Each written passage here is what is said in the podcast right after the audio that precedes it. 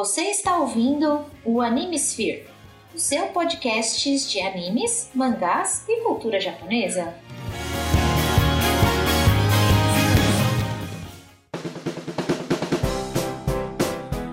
E aí, senhores, senhoritas, ouvintes do meu coração, espectadores do nosso canal do YouTube. Aqui é Jorge Augusto e hoje vamos zerar a vida mais uma vez e dessa vez com estilo, velho. Eu não tenho o que falar, já basta hoje que eu tive um bug mental, eu, eu estou no, no, meu momento. É, eu, o bug foi tão grande que a Sara esqueceu até o próprio nome. Eu tô tomando remédio pra enxaqueca, gente. Dá desconto. Aqui é a. Sara, gente. Olá, como vai todo mundo? Vai lá, Rita. Oi, pessoal, aqui é Rita e eu estou aqui para participar desse episódio incrível, dessa entrevista incrível. Eu estou muito feliz de estar aqui.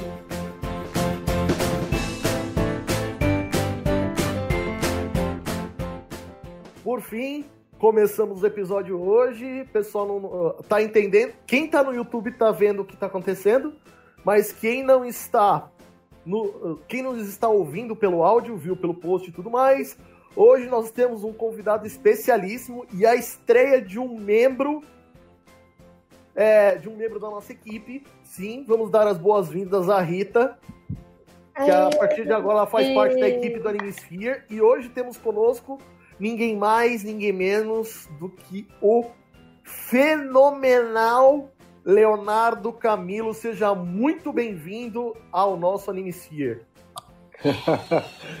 Olá, boa noite, gente. Obrigado pelo fenomenal.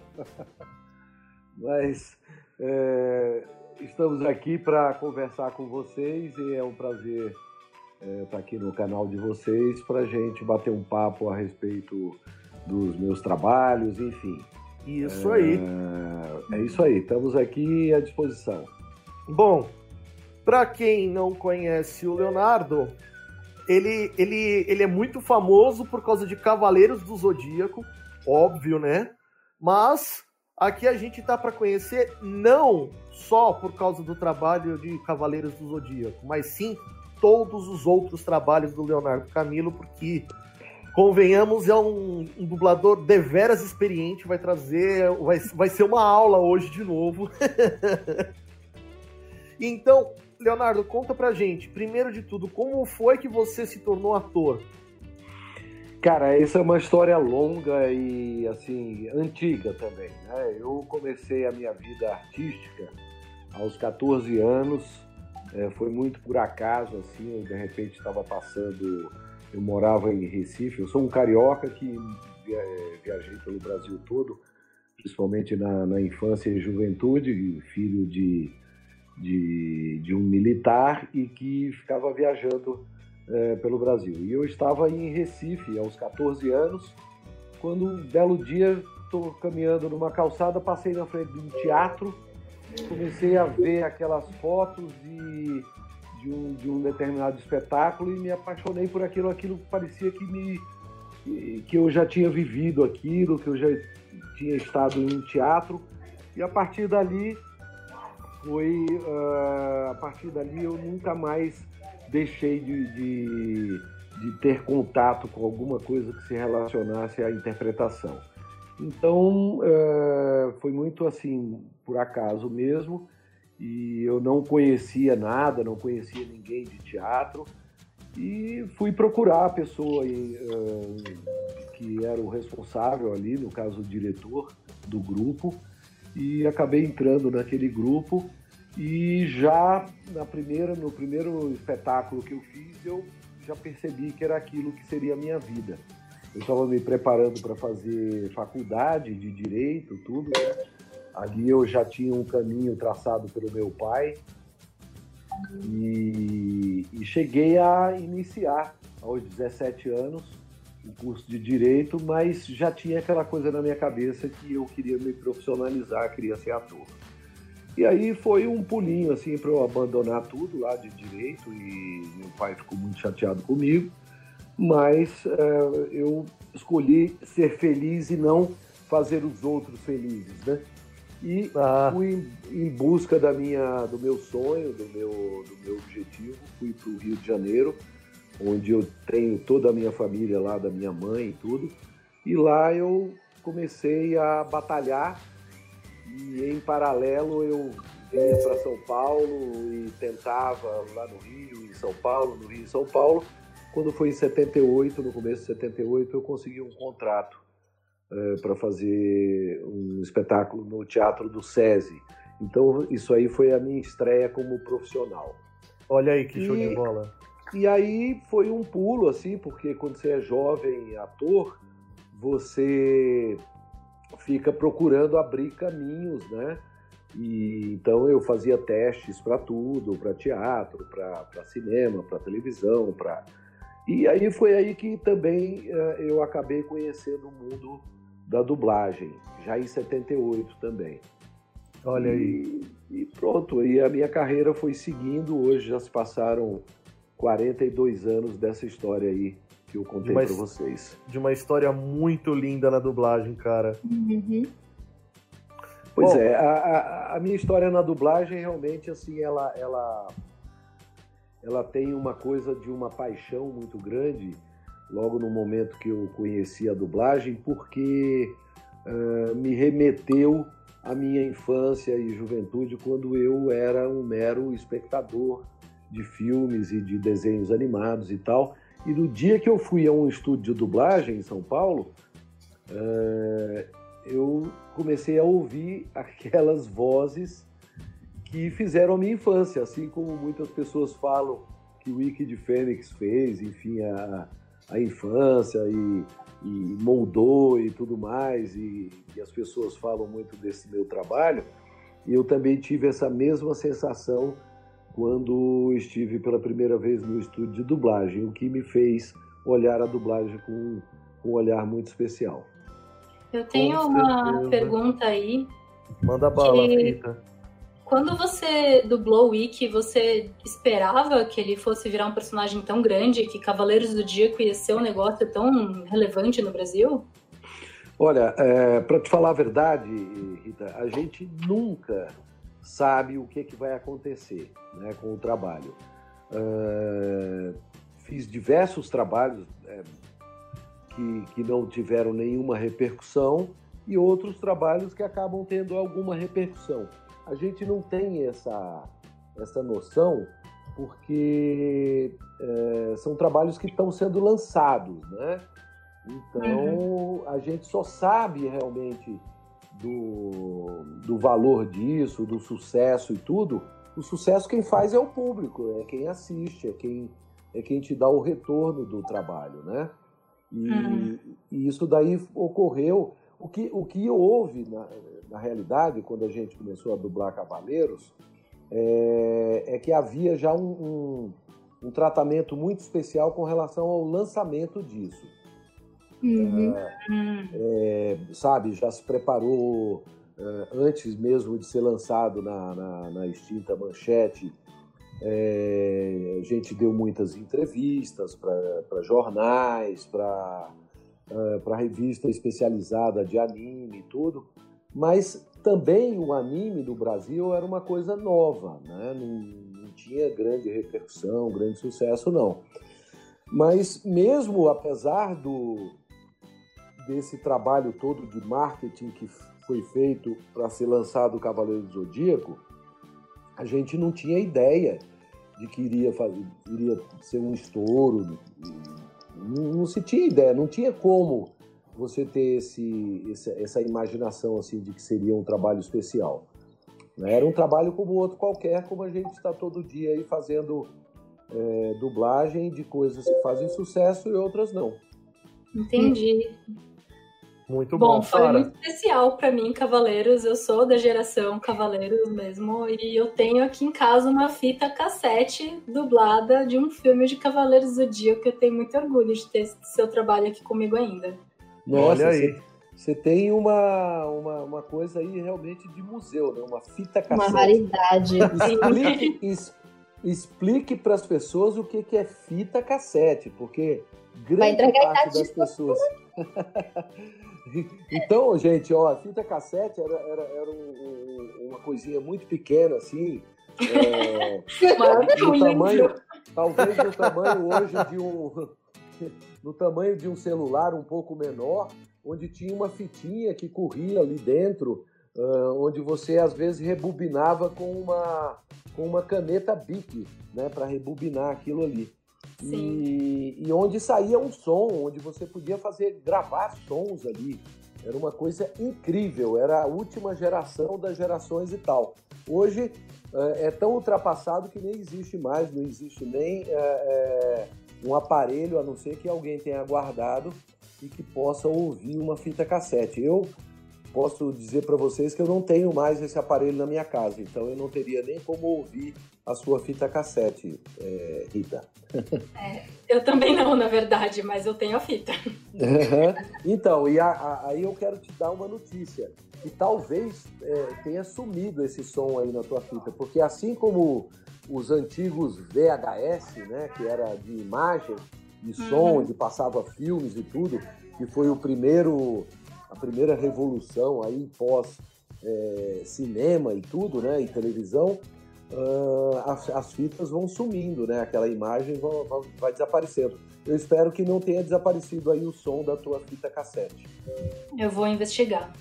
Uhum. Então, beleza. Sara, tua pergunta? Ok. Eu, eu estou num momento meio de apreciação. Porque assim também. estou num momento de apreciação. Eu tô tipo quando, é, quando o Ricardo Cruz estava aqui, eu fiquei num, num, breve momento de apreciação do momento. Eu também cresci é, vendo Cavaleiros, uh, inclusive Ikki é um dos meus bronzes favoritos. E tipo, depois de você ver o impacto que teve Senseiya, como que você se sentiu com a recepção e como você se sente até hoje em ser lembrado e amado tanto pelo, pelo é. fandom? Bom, primeiro que eu fico muito feliz e agradecido, assim, porque de alguma forma, quer dizer, é, essa, essa área da interpretação, ela sempre foi muito escondida, né? Muito dentro dos estúdios, onde as pessoas uh, ouviam a tua voz, mas não sabia quem você era. E, e, realmente é um divisor de águas, assim, é, entre antes e depois de Cavaleiros do Zodíaco, né? Existe, assim, uma, uma divisão muito, é, muito clara, assim, na dublagem. É, a partir de Cavaleiros do Zodíaco, é, o, o, dublador passou a, a, assim, começou a sair dos estúdios e aparecer no mundo e as pessoas começarem a ter interesse de saber quem era, né? Isso é num, num período até, inclusive, pré-internet uh, uh, e tudo mais. Mas, logo naquele tempo, uh, quando começou a fazer sucesso, e foi logo assim, após o lançamento, o sucesso foi quase que imediato, e, e começou a ter assim algumas reuniões, não eram nem eventos, reuniões em São Paulo de pessoas que curtiam aquele anime. E nós éramos convidados e tal e a gente ia muito de uma forma bem amadora, não se cobrava cachê, também não se cobrava entrada de nada. Eram reuniões muito mais ali naquele, naquele mundo ali da, da, da liberdade, né? Que para quem não conhece São Paulo é a região onde, onde estão os orientais e tudo mais. E, e aí isso foi crescendo assim e, e, e tomando um corpo tal e começou realmente a pintar eventos, é, não só em São Paulo, como em, em, capitais do Brasil inteiro, e depois isso foi se espalhando para os interiores e tal, e virou um grande fenômeno realmente. E chegou a um, um tempo assim onde eu fazia eventos, às vezes três eventos no final de semana, onde eu tinha que me desdobrar, que eu saía de Santa Catarina, ia para Recife e no final da, uh, da semana eu, eu, estava em Natal, por exemplo. Cheguei uhum. a fazer essas loucuras. E porque era um troço assim extremamente. Uh, você era muito requisitado para eventos e para dar palestras. Uh, uhum. Isso trouxe grande visibilidade ao meu trabalho e a partir de Cavaleiros Zodíaco as pessoas começaram a conhecer outras facetas e outras partes do meu trabalho assim. Então, na realidade, assim, aí eu venho com a, a falar da, da, parte do artista, né? O artista ele, é. ele precisa ele precisa desse espelho. O artista ele não pode viver enclausurado ali numa caixa onde você não tem o respaldo, onde você não tem esse feedback das pessoas que veem o teu trabalho. Porque assim como nas artes plásticas ou, ou na música, assim também é na interpretação, na, na arte, é, é, da, das artes dramáticas, a, a gente precisa é, do público, a gente faz para um público, a gente faz para ter é, esse contato com o público, mandar a nossa mensagem e, ao mesmo tempo, receber uh, esse, esse retorno, né? Se está legal, se não está legal, se o teu trabalho é, é, tá, tá valendo a pena, não está valendo a pena. Eu também tenho uma autocensura muito grande, então eu precisei realmente ter esse feedback das pessoas, assim, esse retorno dos fãs, das pessoas que curtem o meu trabalho, para entender que eu estava no caminho certo, que eu poderia continuar porque eu me sentiria muito mal se eu fosse um, um, um mais um na, na, na, coisa ou se fosse apenas um, é, um canastrão, alguma coisa desse tipo assim, entendeu? Então, com, com certeza, é, eu teria escolhido outro caminho porque eu tenho a minha autocrítica me faria é, é escolher uma não eu não sirvo para isso vou fazer uma outra coisa. Agora, felizmente, eu tenho esse retorno do meu trabalho e hoje que é, é vai muito além de Cavaleiros Zodíaco, apesar de que realmente Cavaleiros Zodíaco é o, o, o, grande, vamos dizer assim, Ike de Fênix é o grande personagem da minha vida, é, da minha é uma... história, né? Ele é uma aconteceu... mistura entre bênção e maldição, esse Ike na sua vida, então, né? É, eu considero sempre. É, eu, não, eu não vejo o lado da maldição, porque é o seguinte, eu sou uma pessoa muito feliz, assim, de ter contato com as pessoas. Eu sou uma pessoa muito. Uh, vamos dizer assim, não é, não é nem a questão de ser uh, uma profissão de, de ser público, assim, de ser uma, uma profissão uh, pública, né? Onde eu uhum. sou um, um, um, cara hoje conhecido e tudo mais. Mas não, eu, eu naturalmente já sou uma pessoa que eu gosto muito de conversar, eu gosto muito de estar com pessoas, eu gosto muito de fazer amizade, eu, eu, sou, eu sou um cara que eu gosto, eu me sinto bem, eu, eu sou péssimo quando eu estou sozinho, entendeu? Quando eu me sinto só, quando eu me sinto é, assim, onde eu não posso é, me interagir, interagir com as pessoas, eu me sinto mal. Então, eu acabo escrevendo, quando eu estou sozinho, eu escrevo e escrevo para as pessoas. Eu escrevo para teatro, por exemplo, escrevo para montar minhas coisas. Olha então, aí. Eu tô sempre, eu tô sempre fazendo alguma coisa para ter contato com as outras pessoas. Entende? Muito bom. É, e, e, é isso. Então eu não vejo o lado assim, uh, não me perturbo com, com nada, com, com o assédio. Eu acho um barato. Eu acho que é consequência é, é, do, do, meu trabalho, né? Do meu trabalho que é uma, uma profissão pública. pública. É, eu acho uma grande babaquice aquela pessoa que fica, oh, não, porra, sabe, que saco. As pessoas me. No caso meu, assim, quando eu, às vezes estou num lugar, já aconteceu várias vezes, não estou nem falando de dublagem, estou comprando um sapato, estou comprando um negócio, estou num cinema, estou conversando num lugar, reconhecem a minha voz. Eu acho isso o máximo. Eu, eu tô, eu tô nesse barco aqui é, é para me molhar mesmo, sabe?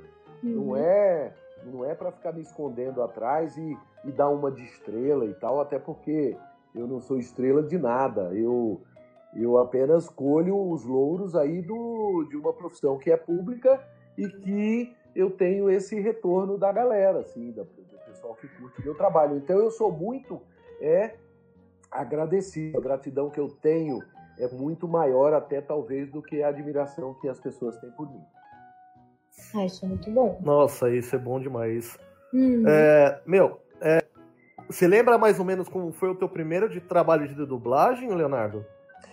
Bom, uh, eu tive o primeiro contato até uh, com a dublagem, uh, conforme eu falei no começo, eu tinha essa coisa de realmente querer ir em todas as searas assim da, da arte da interpretação.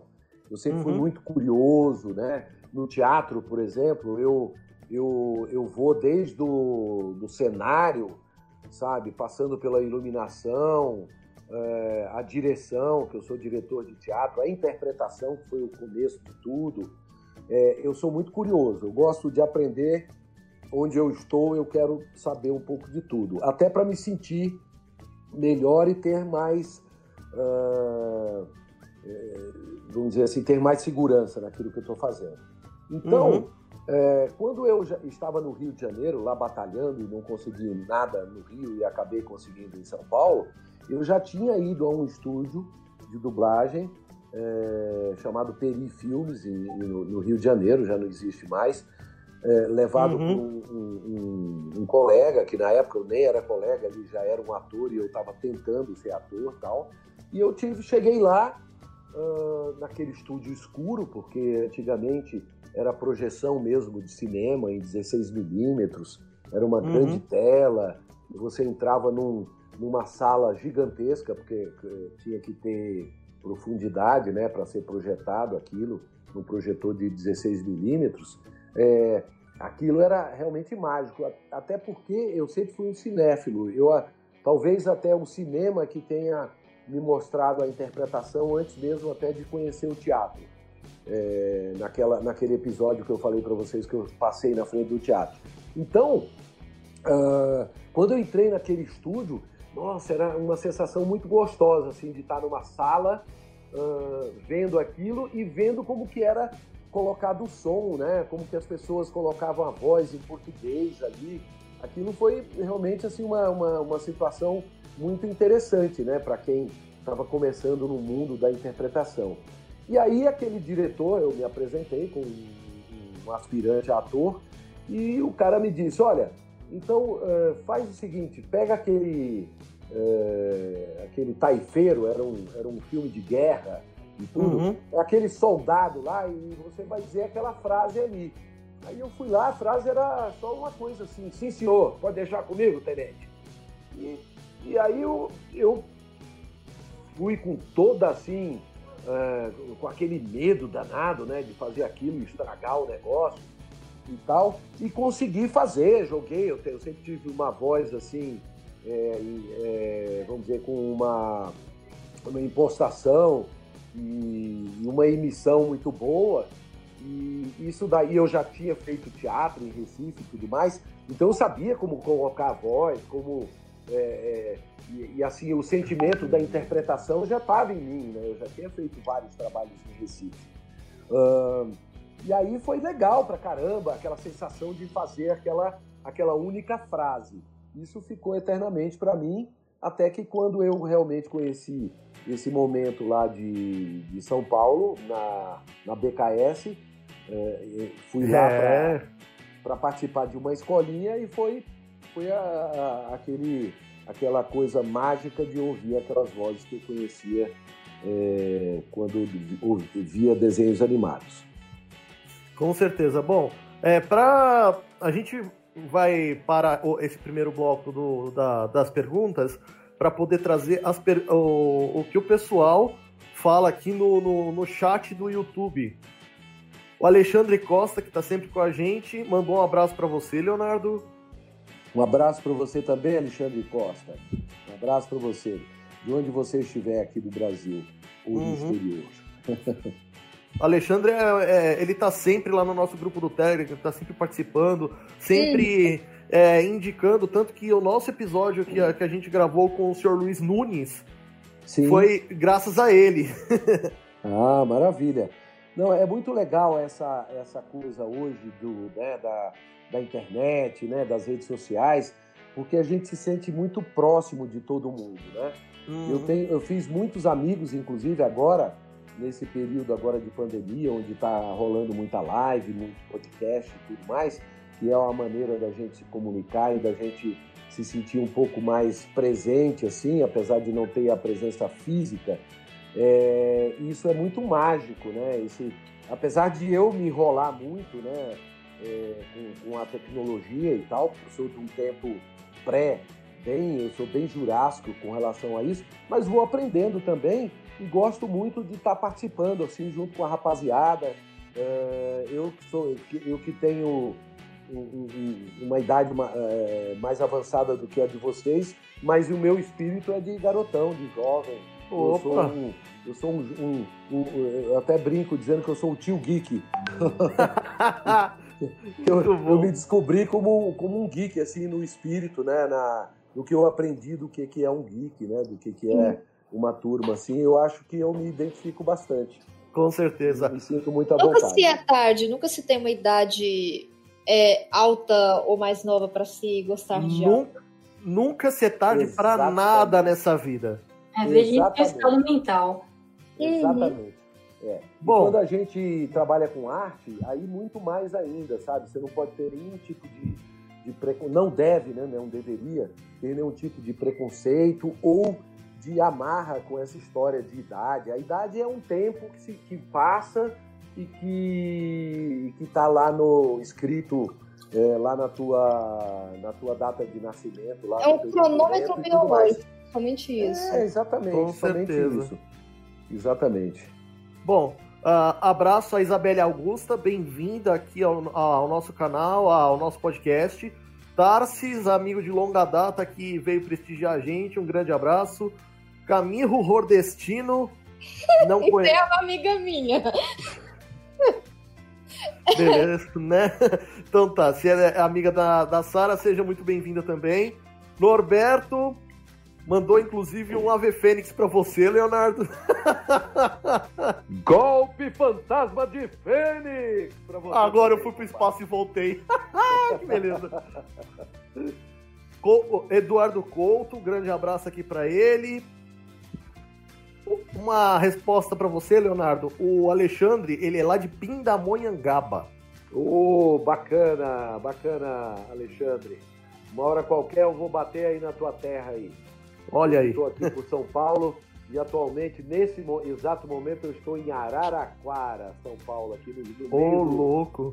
Do, no meio do estado aqui, num lugar quente pra caramba. Com certeza.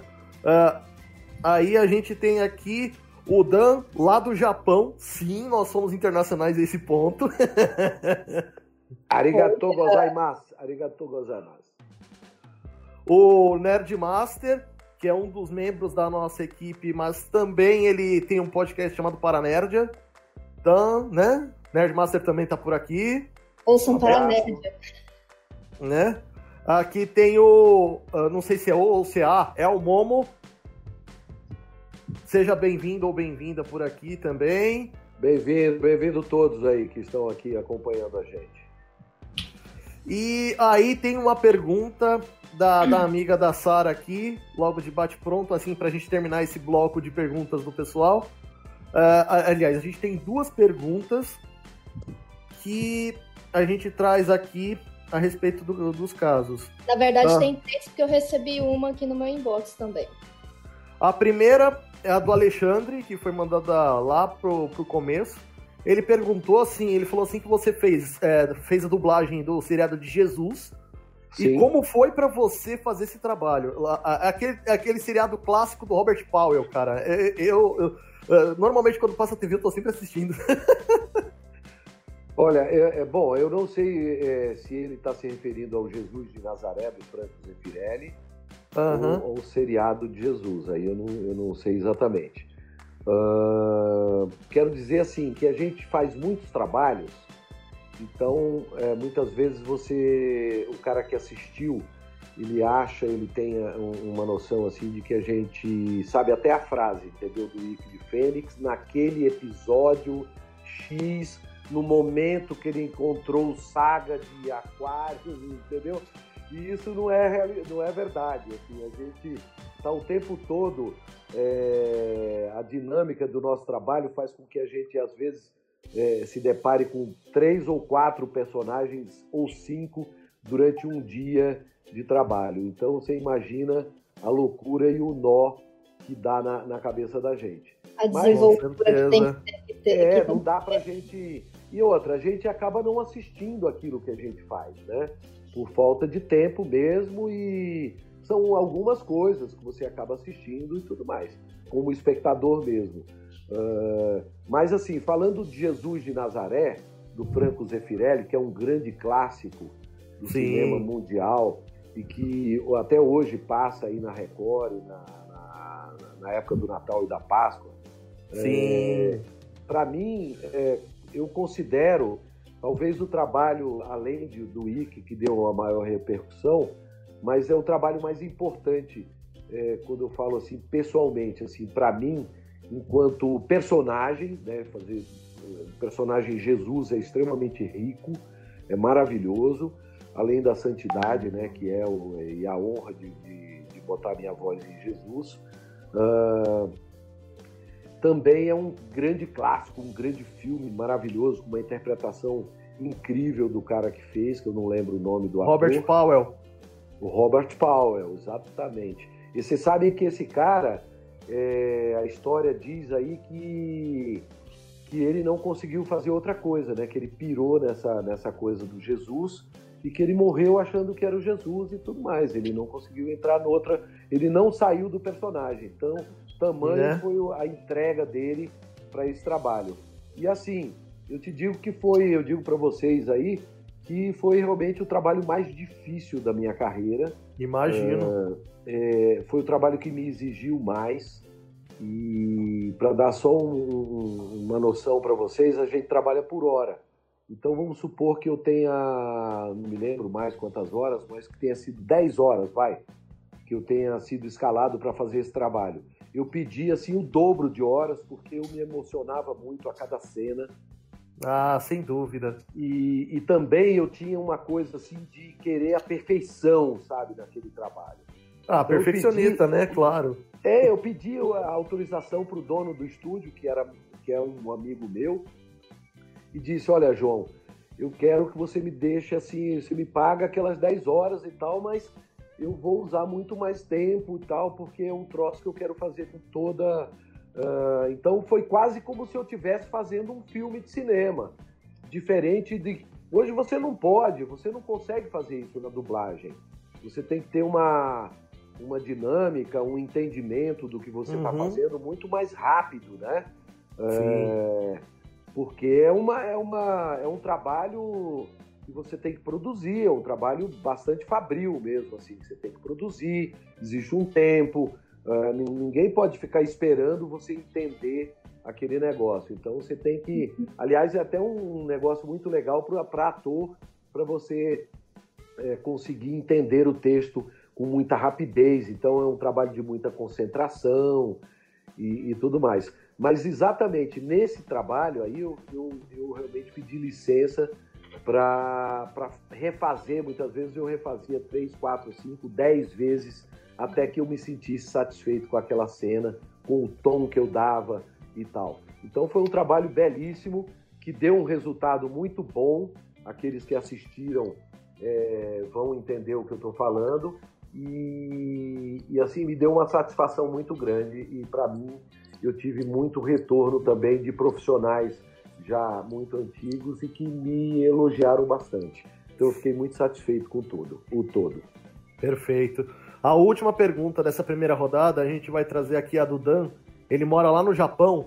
Para você ter uma ideia, ele faz, faz 30 anos que ele saiu do país, está lá no Japão vivendo, né? Ele é, ele é descendente de japonês. Opa. E a pergunta dele, como ele não acompanhou o cenário de dublagem brasileiro, de, mesmo na época do boom, depois dos anos 90, ele pergunta assim: é, é, mais difícil interpretar quando só se usa a voz como referência? Olha, boa pergunta, Dan. Aliás, Dan, eu fiz um Dan, Dan Shimaru, do Lion Man. Ah. É eu estava querendo entrar nessa é... Pode falar. Fala, fala aí, é, Rita? Mas primeiro responde o Dan, porque, porque, tipo, eu vou entrar com algumas perguntinhas do meio Tokusatsu. Beleza, é. beleza. Então, Dan, é, realmente, assim, é, é, um tipo de interpretação muito especial, porque ele alia uh, não só a interpretação com a voz, como também uma coisa muito técnica.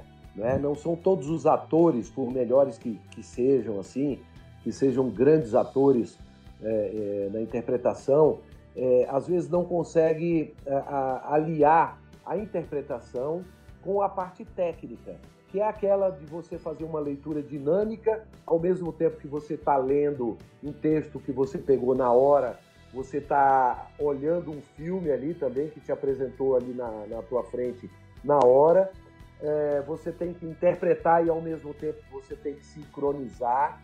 Você tem que ter um time daquilo que já está feito, não é o teu tempo, e sim o tempo é, que se apresenta ali do personagem que você faz. Então você imagina a complexidade disso tudo. Então eu considero uma das áreas da interpretação talvez mais complexas e mais difíceis, né? Eu fiz, por exemplo, cinema com o Mazarop uh, e ele, ele, ele, ele tinha um gravador especial lá para fazer gravação do áudio direto, porque ele não conseguia é, do, se autodublar, entendeu? Depois, assim. Ele não, ele não gostava, não, não se entendia com, aquela, com essa dinâmica aí que eu falei para vocês. Então eu considero que a arte da interpretação na dublagem, ela tem essa, essa, essa, essa pegada assim bastante difícil.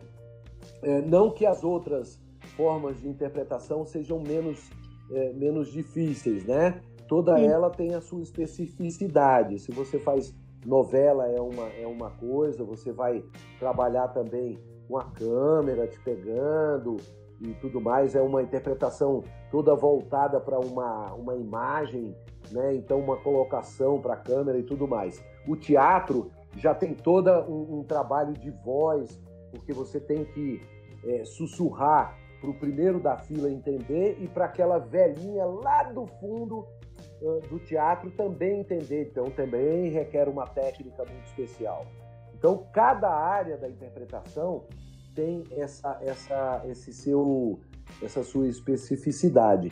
E na dublagem, eu considero a mais uh, difícil para mim, assim, de todas as, as, que eu experimentei. Olha que eu fui em todas as searas uh, e continuo hoje fazendo meu teatro e todas as coisas, mas eu acho que a, a dublagem tem essa, essa coisa de, de, aliar a interpretação com a técnica.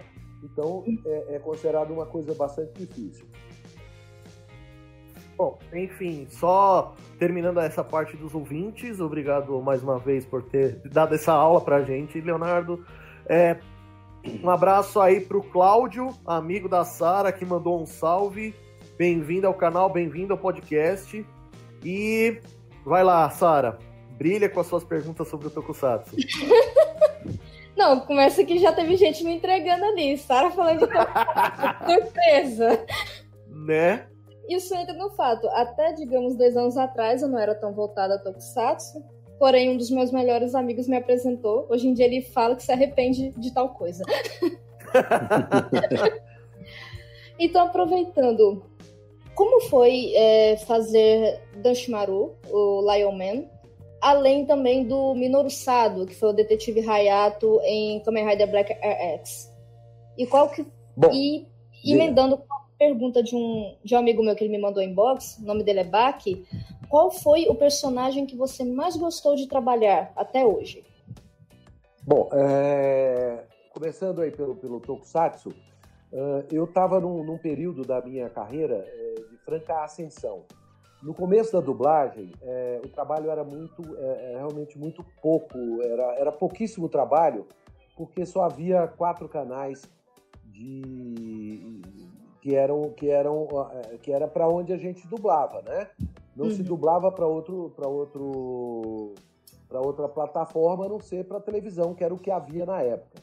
Uhum. Então eu fazia o meu trabalho uh, sempre assim, era, eu fazia dublagem, eu fazia novela, eu fazia teatro, tudo em paralelo. Uh, na época uh, de, de, fazer o, o, o Lion Man, eu estava começando a despontar, a pegar os meus primeiros grandes trabalhos assim é, de seriados e tudo mais, e começando a aparecer para as pessoas da dublagem. Isso já tinha se passado assim cinco anos, talvez mais um pouco, é, que eu fazia dublagem e, e, que nem sempre eu estava presente na dublagem, justamente por estar fazendo novela ou um teatro que é, me impedia de estar dublando. Uhum. Mas quando começou aí a dublagem a ter uh, um trabalho, vamos dizer assim, maior, em maior quantidade, eu também uh, fazia a dublagem como um porto seguro. No caso, um porto seguro como ganho mesmo na minha profissão, onde eu fazia uma novela, acabava, eu estava desempregado. Fazia um espetáculo de teatro, acabava, eu estava desempregado, entendeu? Fazia um filme, acabava aquele filme, eu estava desempregado. E a dublagem era uma coisa que tinha todos os dias. Aí foi aí que foi uma porta aberta uh, para poder eu começar uh, a, a, a, minha, a, vamos dizer assim, a, trajetória. Ficar mais a minha trajetória na dublagem, a ficar mais na dublagem por conta disso, porque eu muito jovem, acabei tendo filhos muito jovem, então eu tinha aquela necessidade de ter um ganho, enfim. Uh, e isso fez com que eu fosse ficando cada vez mais na dublagem. E nesse período aí dos anos 80, eu tava, eu tinha sido levado para dublar na Alamo, uh, Nossa! Silva. Isso, Alamo era do lado de casa, Leonardo. Pois é, você é aí da Vila Madalena, então é isso aí. Então, eu era da Vila Madalena na época, hoje em dia eu tô na cidade de Taboão da Serra, para você ter, para ver você ver onde eu fui parar. Nossa, que maravilha. Eu também já morei muito por aí. Eu, eu, eu, hoje eu tenho uma chácara ali em São Lourenço da Serra, um pouquinho para frente. É, um pouquinho para frente. É, é. Já morei em Tapsirica da Serra também. Uh, aqui do lado. Eu, nossa, eu já. Eu, eu adoro São Paulo, amo São Paulo ah, e, as, e, as, redondezas. É, essa região aí, meu pai morou em Imbu por 16 anos também. É, Imbu é um barato, eu vivo por ali, né? Eu tô sempre, eu tenho filho que ainda mora ali em Tapsirica, então eu tô sempre ali passando na feirinha do, do Imbu. Mas então, aí voltando à história, eu, eu, eu então estava na Alamo, né? Fui levado pela Nair Silva e, e, e, ela fazia, ela foi convidada numa série que eu tinha na BKS, uhum. uh, onde eu estrelava, fazia o Lobisomem Americano em Londres, que foi uma série aí que não fez tanto sucesso. Mas é, e na época onde começaram os tokusatsu, né? Jiraiya, é, como é que é o outro? Lion Man. É, aí tinha Lion Man, tinha Jiraiya, tinha... Kamen Rider Black RX, que também foi. Kamen Rider Black, essas coisas todas. Isso. Aí é, é, eu não fazia, na verdade, assim, os, os nove primeiros episódios de Lion Man, quem fazia o Dan Shimaru era o Nelson Machado que é a voz do Kiko e tudo Nosso mais. Nosso querido Kiko, que a gente quer você aqui também. Ah! Exatamente, exatamente. É, o Nelson é um grande amigo e, e, na época a gente, ele já tinha uma carreira muito mais extensa e, e mais an anterior a mim e tudo mais. E, bom, só que o Nelson, ele tinha um contrato com, com a Manchete, onde ele tinha que fazer um... É, ele trabalhava na linha é, de é, enfim, da, da Rede Manchete, lá no Cabaré do Barata. Linha de shows, né? Que eu queria me lembrar qual era o nome do negócio. Então ele uhum. fazia linha de shows de, de, de, humorístico e ele trabalhava nesse Cabaré do Barata, onde ele tinha por contrato que ficar uma semana no Rio e aí a outra ele ficava em São Paulo. Então, uma semana sim, outra não, ele tinha que estar no Rio. E isso inviabilizou o trabalho dele na série, né? que precisava entregar os capítulos, porque já estava no ar, aquela coisa toda. E aí é, que eu recebi o convite, então, para assumir o lugar dele. E aí comecei a fazer a série, foi muito legal, porque deu um, um, uma, me deu uma experiência muito grande, pegar um trabalho assim é, que exigia bastante, que tinha muita fala, aquela coisa toda. E uhum. isso me, me abriu portas dentro da dublagem. E aí foi só uma questão de tempo para eu ter todo o meu trabalho e começar a pegar é, trabalhos com atores é, conhecidos e tal. E aí, uh, você perguntou também, dentro da tua pergunta, tá o, o que, que eu gostei mais de fazer, né, dentro do, do meu trabalho da dublagem. Isso, que foi a pergunta do Bach. Isso. Então, uh, eu, eu não tinha ideia, como, a gente, como eu falei no começo, a gente não tinha ideia de que faria tanto sucesso, né, os Jiraias da vida, o Lion Man e tudo mais. E realmente foi um, um, uma grata surpresa para nós. E aí eu comecei a ser convidado é, para fazer pela minha voz, talvez assim, que as pessoas intitulavam como uma, uma voz de, de, galã e tudo mais. E, e aí eu comecei a, a, a dublar o Nicolas Cage, o Kevin Costner, o Bruce Willis, hum. é, o Richard Gere e outros tantos atores, né, o John Travolta.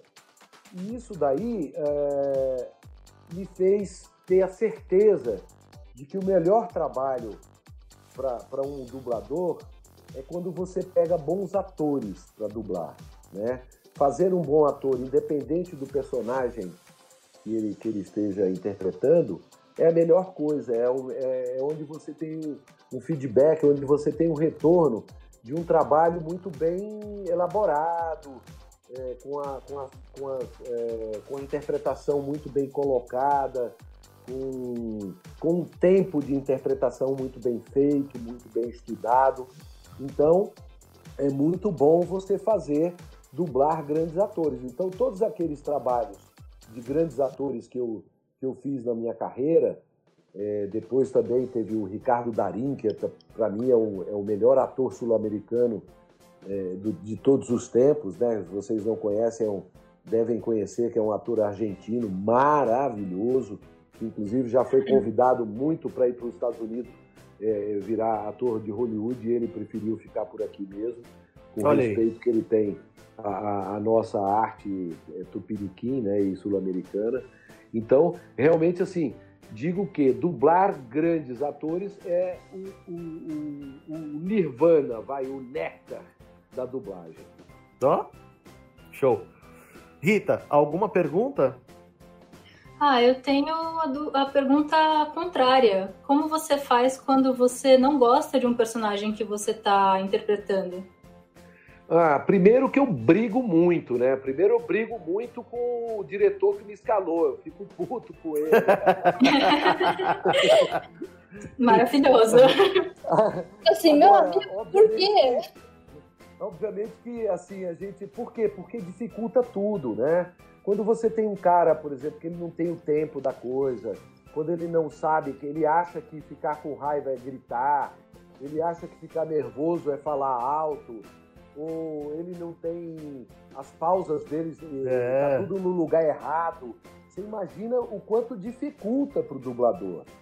Né? Hum. Você, você tem uma, uma fala num tempo irreal, numa pausa onde você jamais botaria uma pausa naquele momento ali, entendeu? Da fala. Uhum. Então é muito mais difícil. Agora, por, por outro lado, por exemplo, vocês, vocês sabem que é, houve um tempo que fazia muito sucesso aqueles filmes de, de karatê, é, de luta marcial e tudo mais. Então, é, vamos dizer assim, sem querer malhar aquele, aqueles atores, até porque eles não eram atores, eles eram escolhidos para fazer aqueles filmes porque eles eram lutadores, eles eram artistas da, das artes marciais, né? E não artistas da interpretação. Então eles eram péssimos atores. Aí o que, que acontece? É o momento onde a dublagem melhora o trabalho.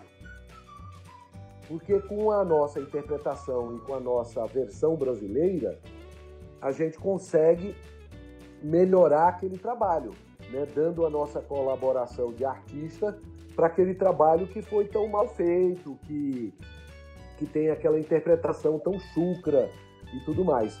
E é isso, eu acho que assim a gente consegue é, é, dar colaboração da gente, enquanto artista, enquanto ator, da voz, para melhorar um trabalho.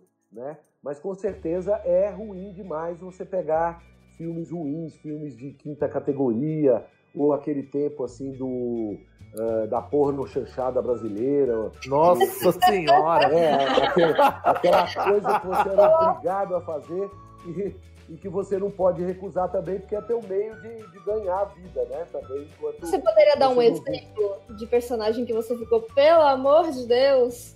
Nossa, aqueles, aqueles filmes lá da, da Bandeirantes, lá que passavam aquele tempo lá. Né? É que, que filme, que horário? Nossa, você talvez fosse é, proibida de ver naquele tempo.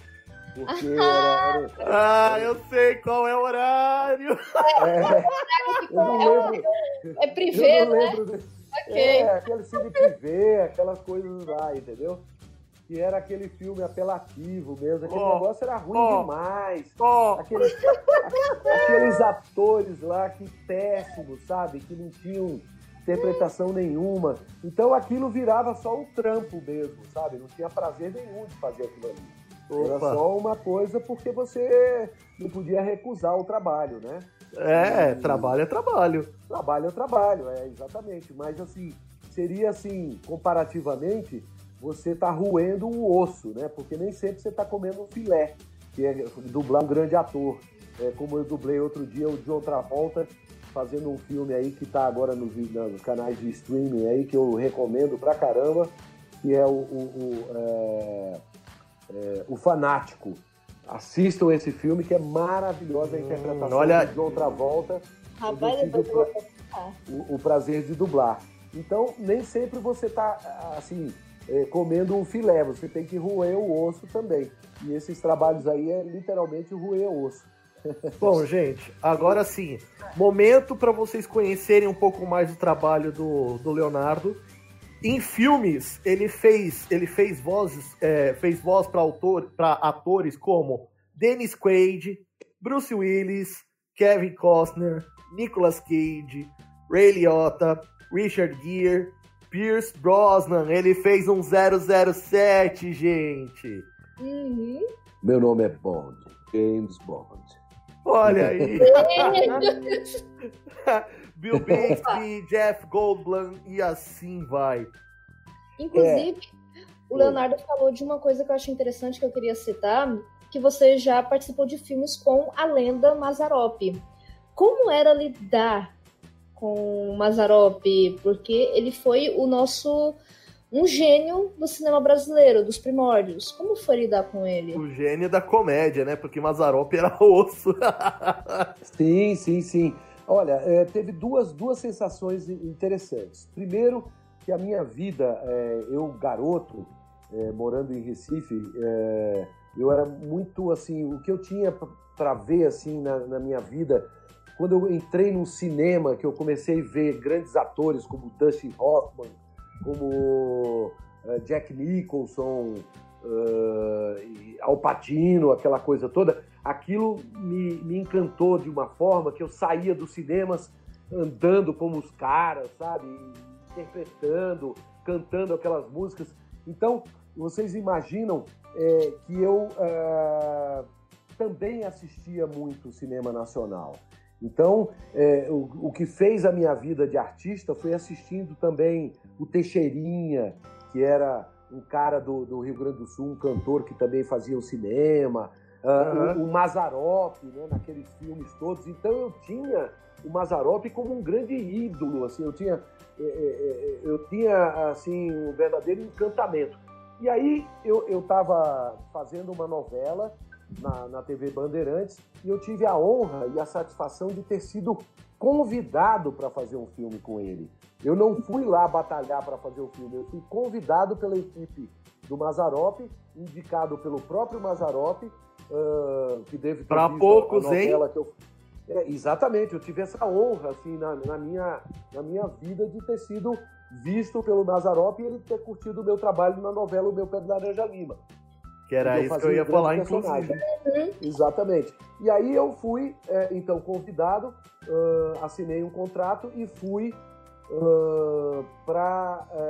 quando fui fazer o filme, a gente ficou todo mundo confinado durante 45 dias na fazenda do Mazarop, lá em Taubaté. Então, ali nós tivemos uma vida em comum. O, o Mazarop ficou também junto com todo o elenco. Ele tinha, claro, a casa dele lá na- no alto da colina daquela fazenda, ah, onde ele descia todos os dias para filmar. E lá na, na, dentro daquela fazenda tinha todos os cenários, tinha os estúdios, uh, os refeitórios, os dormitórios, era tudo ali dentro. Então você imagina que a gente. Eu tive essa chance de conviver com o Mazarop nesses 45 dias. E tive a grata satisfação, então, inicialmente, né, como um fã, é, e também eh, depois como colega, né? Uh, e aí tive a grata satisfação de ver um cara extremamente simples, uma pessoa que não tinha nenhuma máscara, né? Uma pessoa que convivia com a gente de igual para igual, que escutava gente, com a gente assim é, na, no refeitório, que gostava de ficar conversando com a rapaziada. Uh, e era um, uma, uma, pessoa que já estava bastante idosa, né? Porque inclusive foi o penúltimo filme da carreira dele. O último filme ele não terminou de filmar, ele faleceu no meio, infelizmente. Uh, e, e, e, então foi o último filme que ele terminou. Quer dizer, eu ainda tenho essa coisa da minha história aí de ter feito o último filme do Mazarop, que foi a Banda das Velhas Virgens. E, e ele era assim, essa, esse senhor assim muito muito legal, muito bacana, muito jovial, muito muito educado, muito solícito, né? E tinha uma bagagem maravilhosa, assim, que você ficava bobo. Eu que sou é, é, é um cara extremamente interessado em tudo que se relaciona à arte, uh, eu gosto do, da, dos bastidores, eu gosto das câmeras, eu gosto da luz, eu gosto da direção, eu gosto de tudo. Então eu ficava, quando eu não estava é, ali na frente, na frente das câmeras, é, é, fazendo a minha parte no filme, eu estava assistindo todo e qualquer momento é, do filme. Então eu achava um barato ficar vendo o quanto que ele tinha uma cancha muito grande é, que tinha uma experiência enorme naquilo. E para mim foi um grande sonho viver esse momento na minha vida. Com certeza. Bom, voltando aqui aos seus trabalhos, vamos trazer ao nome desse podcast, obviamente, animes. Uh, a gente tem aqui não só as animações japonesas, mas também as animações americanas, como você fez alguns trabalhos no Homem-Aranha dos anos 90. Sim, você sim. fez o Coisa do, do Quarteto Fantástico dos anos 90. É, coisa, eu sou coisa. Só que esse cara me lascou, viu? Depois eu conto pra vocês. É, a, a, a garganta deve ter ido pro ralo. É, então. E aí tem uma. Já vou abrir o parênteses para falar o que, que aconteceu com o Coisa. É, quando eu estava na Alamo na época e me, me escalaram, né? Você é escalado para fazer uma coisa, que no caso era o coisa, né? E, e aí você entra no estúdio e, e, se depara com aquilo. Só que me avisaram que era o coisa e eu era eu moleque, porque vocês não sabem, esse, esse desenho aí do, é, do coisa, né? Do, do, do, Quarteto Fantástico, esses personagens são todos muito antigos, são da minha infância Sim. mesmo. E eles foram é, é, revividos aí é, pela Marvel e tudo mais. Eu não sei se era da Marvel isso, mas enfim, é, pelos produtores, é, eles voltaram com isso e foram voltando e, e isso foi, fez sucesso a vida inteira. E aí, cara, quando eu fui fazer, eu achava que era um trabalho, era um, um desenho só, ali, com começo, meio e fim, e com X tempo ali. E aí eu fiz, coloquei a voz extremamente é, incômoda, porque eu achava que eu não tinha voz para fazer o coisa, mas coloquei aquela voz aqui na garganta. E aí, para minha surpresa, uh, eu acabei aquele dia de gravação quase sem voz, arranhando demais a minha voz. Uh, preocupado porque tive até febre depois de, de, tanto que eu mexi com, com a garganta, com as cordas vocais. É, me passaram uma escala. Ó, oh, você tem três horas aí e tal. E aí eu falei, o que que é? E o cara disse, ó, oh, é pra fazer o Coisa, que, que é uma série que tem 200 episódios. Eu falei, o quê?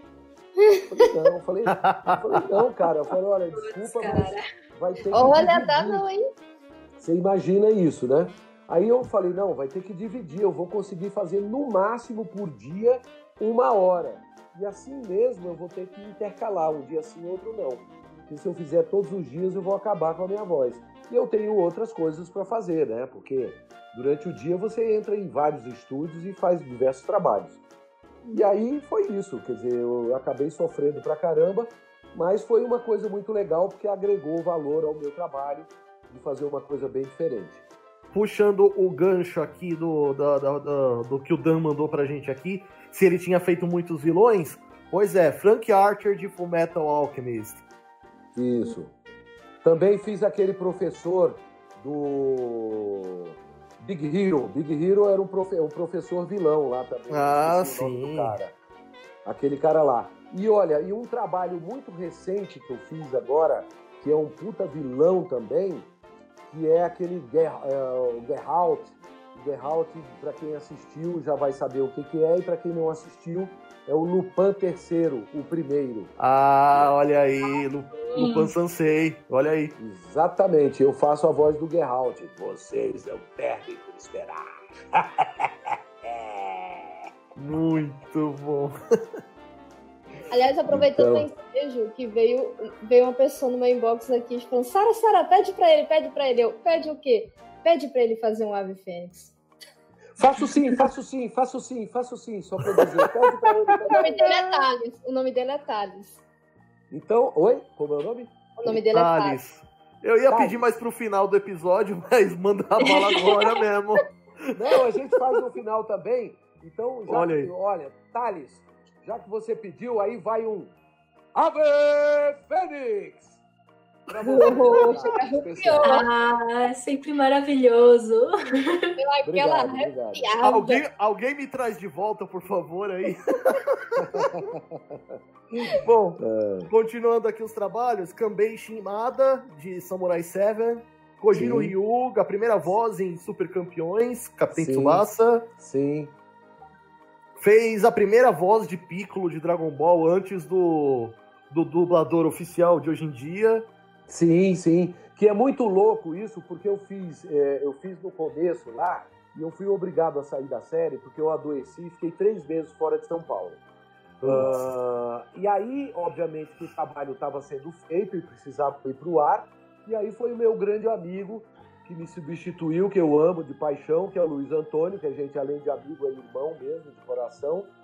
E, e aí, pô, é, ele faz até hoje. Agora, a coisa mais louca que tem nesse trabalho aí é que todo mundo, em todas as entrevistas que eu dou, em todos os eventos que eu, que eu, que eu vou, em todas as palestras que eu dou, as pessoas falam desse Piccolo. É impressionante o que eu devo ter feito. Deve ter sido bom demais, porque. Não é? Porque marcou, é impressionante como marcou esse personagem. E o legal é que antes mesmo, na, na época da Gota Mágica, não Sim. foi só o Wiki de Fênix que o, que o Leonardo fez, ele fez também o Miro de Escorpião. Tchan, tchan, tchan, tchan, isso mesmo. E tem uma historinha do porquê, né? Porque esse personagem, uh, primeiro que na época existia bem menos dubladores assim na, na, na praça, pois é. né? E, e, aí você às vezes era obrigado e não tinha o, o, o detalhe assim que a gente tendo um fixo, hoje em dia você não pode fazer uma dobra, não é? Você não pode uhum. fazer um uhum. personagem. Naquele tempo não tinha esse, essa, essa, essa determinação, então você podia fazer um personagemzinho pequeno que aparecia naquele episódio e que não estivesse muito perto do teu personagem e que você mudasse a voz. Tanto é que eu fiz uma voz assim, bem aqui na cabeça, né? Assim como o, o Ike de Fênix era todo uma voz aqui encorpada e tal. Uh, eu já fiz uma voz toda aqui, assim, sabe? Mais jogada, mais, uhum. mais jovial, para diferenciar bastante do, do Wiki de Fênix. Só que a gente, não, como não tinha os episódios posteriores, uh, a gente foi traído, porque aquele personagem virou fixo. E aí, e aí eu fui obrigado a fazer os dois durante um tempo. E aí o outro grande amigo meu, querido, que é o Márcio Araújo, passou a fazer ele depois da segunda dublagem que foi na, na Alamo. E, e por fim, no final, quem ficou com o personagem de Piccolo foi o, o, o Luiz Antônio, Luiz Antônio Lobui. Isso. Isso, Luiz Antônio Lobui, que é a voz dele hoje em dia. Exatamente. E vamos entrando nos nossos arcos finais. Um grande abraço para todo mundo que está acompanhando a gente aqui no chat do, do YouTube. O, o, o, povo foi aqui a delírio quando você mandou o Ave Fênix. maravilha, maravilha. O Alexandre já veio. Golpe fantasma de Fênix, por favor. É, vou dar o um golpe fantasma de Fênix, mas antes de mais nada, e como estamos chegando aqui no final, e eu uhum. falo pra caramba, é, vou dizer o seguinte: eu escolhi a profissão certa porque realmente eu falo e eu gosto de falar, gosto de me comunicar com as pessoas. Uh, eu sou um ator bastante eclético. Eu aprendi que na dublagem a gente está fazendo, uh, tenho a satisfação de fazer um personagem a cada momento. Eu dificilmente volto a fazer um mesmo trabalho uh, de novo. Então é uma coisa que me dá uma oportunidade muito grande de, de interpretar. tive a sorte de fazer a carreira há 30 anos eu dublo esses atores que você falou aí, Nicolas Cage, Pierce Brosnan, Richard Gere, Bruce Willis e tudo mais, porque acompanhei a carreira dele, adoro que eles continuam fazendo trabalhos. O Jeff Goldblum, eu, eu faço, acabei de fazer o Thor também com ele. O, o John Travolta, acabei de dublar o John Travolta nesse filme que eu falei. Uh, uh, o Jeff Goldblum também, fiz um outro trabalho que uh, um documentário que ele fez aí. Então, é muito legal o Nicolas Cage que, que, que, filma pra caramba e que me dá trabalho toda hora. O Bruce Willis, que eu toda hora estou fazendo. Só nessa pandemia eu já fiz dois Bruce Willis, quatro Nicolas Cage e assim vai. Então isso é muito legal porque te dá a oportunidade também de, com o mesmo ator, você fazer personagens diferentes, o que é muito legal também. Uhum. Uh, e além de tudo, eu tenho essa minha verve do teatro, eu continuo com o meu grupo de teatro, vou para o Olha palco, aí eu escrevo para teatro, eu dirijo teatro, eu sou cenógrafo, então eu estou envolvido com a arte 100%. E isso fez com que eu criasse a Ave Fênix Pro Arte. É, se você me dá o, o direito de falar, é, é Jorge, eu estou aqui é, é, super empolgado que nessa pandemia eu consegui dar um, um, um fazer a minha Ave Fênix voar, realmente. Porque, para mim, a arte assim como a ave fênix, ela é imortal. Né? A cultura uhum. e a arte são imortais. E por isso o nome do meu, do meu projeto é Ave Fênix. É, também porque é a frase que eu mais falei na minha carreira toda. Não é? é? Me... Exatamente. É aquela que me trouxe maior retorno que, e que identifica o meu nome, Leonardo Camilo, com o meu trabalho, entendeu? Então eu aproveitei tudo isso, é, linkar o meu nome à Ave Fênix e, e para facilitar até a, a, a, essa o que eu quero fazer no meu trabalho, que é fomentar a cultura, que é produzir arte, que é alavancar novos projetos, que é dar um apoio a novos artistas, seja na, nas artes plásticas, na música, no teatro, na dança, entende? Então a gente está aqui para fomentar a cultura mesmo. E é isso que a gente está fazendo. Nós temos hoje um, um trabalho com é, um grupo chamado Dois Palitos, que é música para criança, onde a gente está criando desenho animado nacional, com vozes nacionais, vozes originais. Muito uh, bom. Nós estamos com um projeto de um documentário que eu não posso falar muito porque não pode vazar, porque são claro, né? demais. A gente está com um projeto para teatro também, numa coisa autoral, entendeu? Onde a gente vai rebentar e onde vocês vão cair o queixo aí no chão quando vocês, quando a gente puder anunciar o que, que é esse trabalho nosso de teatro. Uh, e aí por aí vai, assim, a gente tem muita coisa, muita vontade de, de, de, de ensinar assim, tudo aquilo que eu aprendi. Hoje eu dou aula de, de dublagem, estou com um projeto uh, para dar aulas online, já que a gente não pode se encontrar presencialmente. Então tem é. esse projeto aí. Quem quiser fazer, escreve para mim lá, entra no nosso site está em construção, mas você já pode se colocar seus dados lá se você quiser fazer um curso comigo, 100% comigo, ensinando todas as manhas da dublagem, tudo como, como você faz para interpretar para dublagem frente ao microfone, que é totalmente diferente. Então você escreve lá no www.avefenixproarte.com.br também pode seguir a gente nas redes sociais aí, tanto no Instagram como uh, da, do, do, Facebook, no nosso canal uh, no YouTube. E assim a gente está aí para trocar ideias uh, no nosso contato arroba avefenixproarte.com.br, que é o nosso e-mail. Você Vai estar tá pode tudo mandar no post. Tudo, tudo. Muito obrigado aí pela oportunidade de vocês uh, que vocês estão me dando de falar do que eu gosto, do que eu amo, do que sou apaixonado, que é a minha arte. Então eu nunca eh, vou me recusar a, a, a, conversar sobre o que eu mais eh, quis na minha vida, que foi viver da minha arte, e eu consegui num país que infelizmente é. a cultura e a arte são relegados a terceiro plano, a quarto plano. Então hoje eu tenho o prazer de dizer que eu sou um produtor cultural, que eu estou aqui uh, fazendo mundos e fundos para fazer, para dar um, um pouquinho do, da minha colaboração para que a arte jamais morra no nosso país e para que é, se renove a cada dia. Então é isso. Minha, o meu recado está dado. Muito obrigado. E se você deixar, eu falo mais meia hora sobre isso. Sem dúvida. É. Bom, cale, a é minha, cale a minha boca. Cale a minha boca. Não, mas assim, eh, Leonardo, é como diz o velho ditado, a alegria de pobre dura pouco. Uhum. E infelizmente a nossa conversa vai chegando ao seu final. Agradeço demais a oportunidade de ter tido você aqui no nosso pequeno espaço.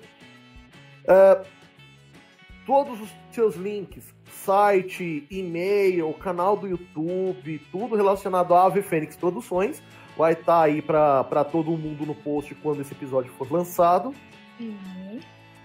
Rita, fala dos seus projetos aí fora do Animesphere que você. Agora eu posso te dizer com 100% de certeza.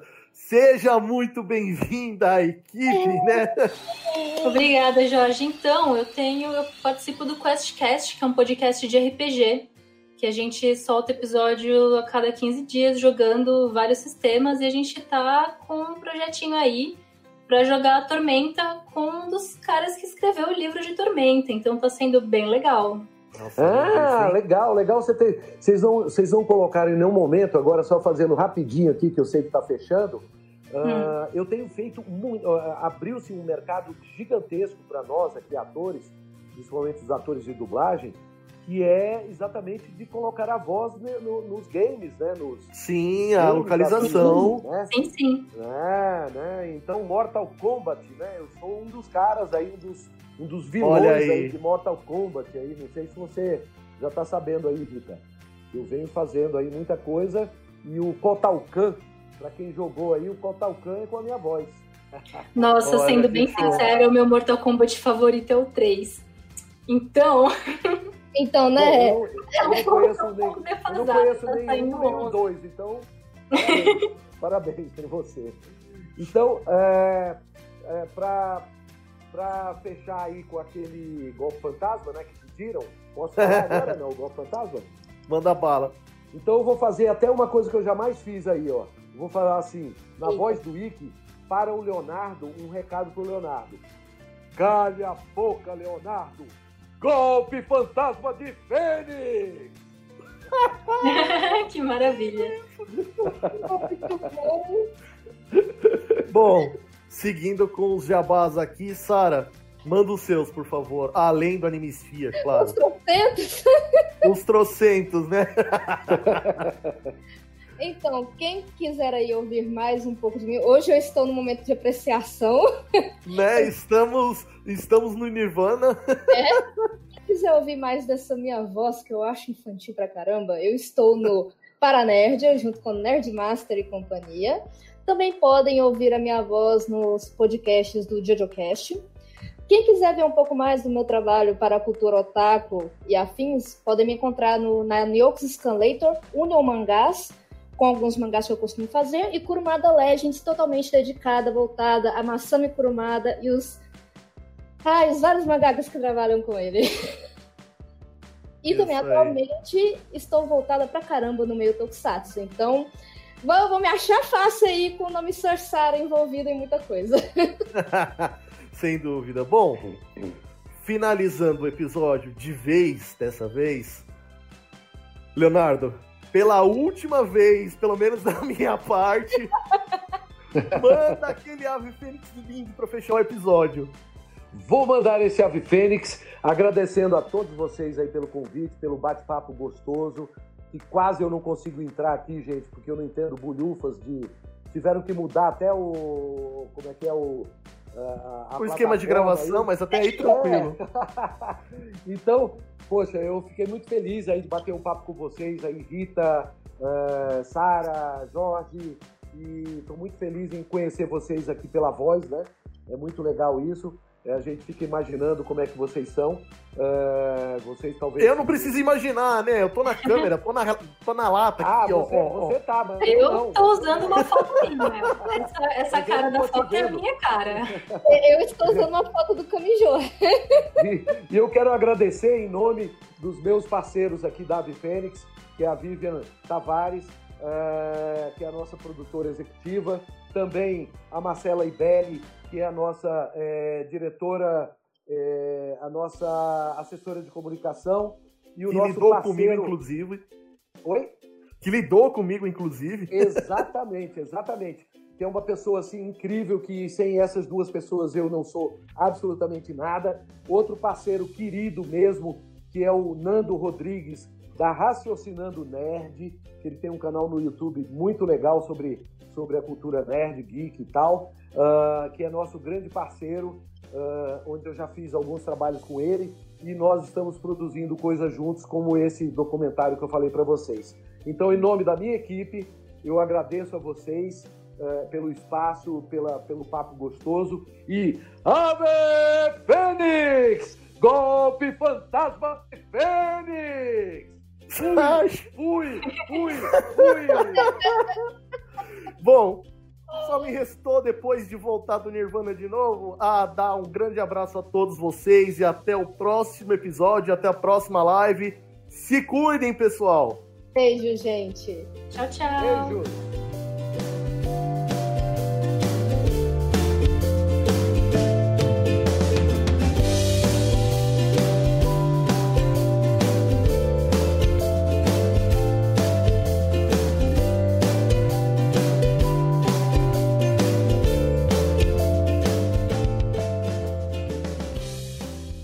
Este episódio foi editado por Firefalcons Editions, que você encontra em firefalcon.com.br.